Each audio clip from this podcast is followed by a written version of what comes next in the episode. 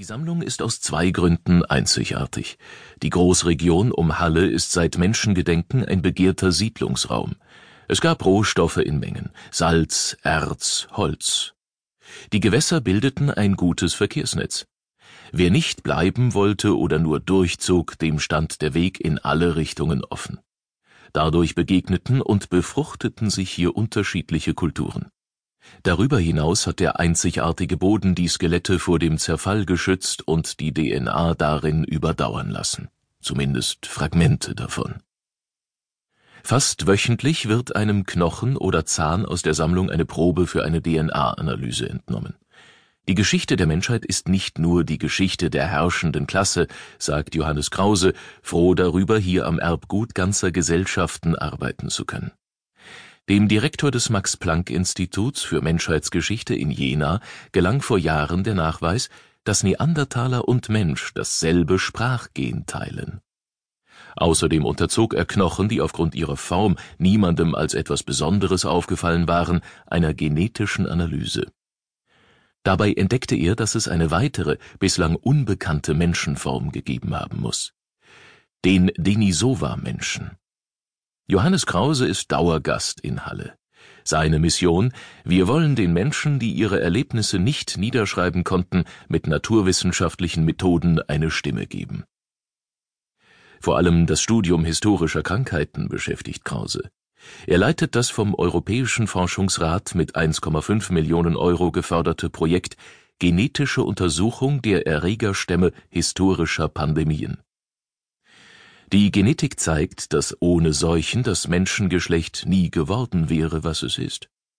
Der Kampf gegen Krankheiten, insbesondere Infektionen, war ein sehr wichtiger evolutionärer Faktor, stellte der britische Biologe John Burden Sanderson Haldane bereits 1949 fest. Doch erst heute gibt es das molekularbiologische Instrumentarium, um diese Wechselwirkung zu verfolgen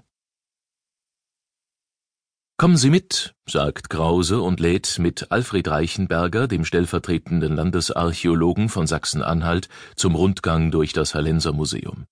Die Menschheitsgeschichte beginnt hier mit dem 370.000 Jahre alten Homo erectus Bilzings lebensis, der in den 1970er Jahren im thüringischen Bilzingsleben ausgegraben wurde.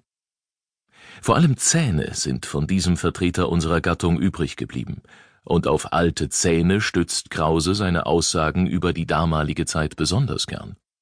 Denn an den Zahnwurzeln haftet mitunter noch eingetrocknetes Blut mit dem Erbgut seines Eigentümers. Mit etwas Glück findet sich sogar, was der moderne Mensch regelmäßig vom Zahnarzt beseitigen lässt. Zahnstein. In den dentalen Ablagerungen überdauern Bakterienreste mitunter Jahrtausende. Um sie mit heutigen Mikroben im Mundraum zu vergleichen, kümmert sich Johannes Krause persönlich um modernes Referenzmaterial. Wenn ich zum Zahnarzt gehe, dann gibt er mir meinen Zahnstein abgefüllt mit. Jeder Mensch weist seinen eigenen Mix an Bakterien auf. Dieser spiegelt die individuelle Darmflora wider. Das sogenannte Mikrobiom ist nicht nur typisch für jedes Individuum, sondern auch für die Epoche, in der es lebte. Züricher Wissenschaftler entdeckten in Dalheim bei Paderborn in mittelalterlichem Zahnstein sowohl Parodontitis und Karieskeime als auch Bakterien, die gegen Antibiotika resistent waren. Und dies mehr als 800 Jahre vor der Entdeckung des Penicillins Theoretisch könnte eine genetische Analyse anhand des Zahnsteins klären, ob Homo erectus Bilzings lebensis schon aufrecht ging oder sich noch auf allen Vieren bewegte. Doch leider kämpft Krause mit einem Ärgernis, das ihm die frühere Museumslogik eingebrockt hat. Bei der Präsentation alter Schädel orientierten sich Aussteller lange am ästhetischen Ideal der Moderne. Das hieß im 20. Jahrhundert, selbst wenn Zahnfunde uralt waren, mussten sie in der Vitrine selbstverständlich blitzblank sein. Zahnstein AD. Solche Schwierigkeiten sind typisch für das recht junge Feld der Archäogenetik. Zähne, aber auch Überreste von Gebeinen wurden lange Zeit gering geschätzt. In den engen Archiven belegten die vermeintlich nutzlosen Knochen nur kostbaren Platz.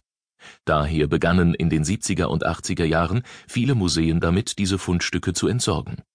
Fotogene Vasen, Skulpturen oder Goldschmuck galten als bedeutendere Exponate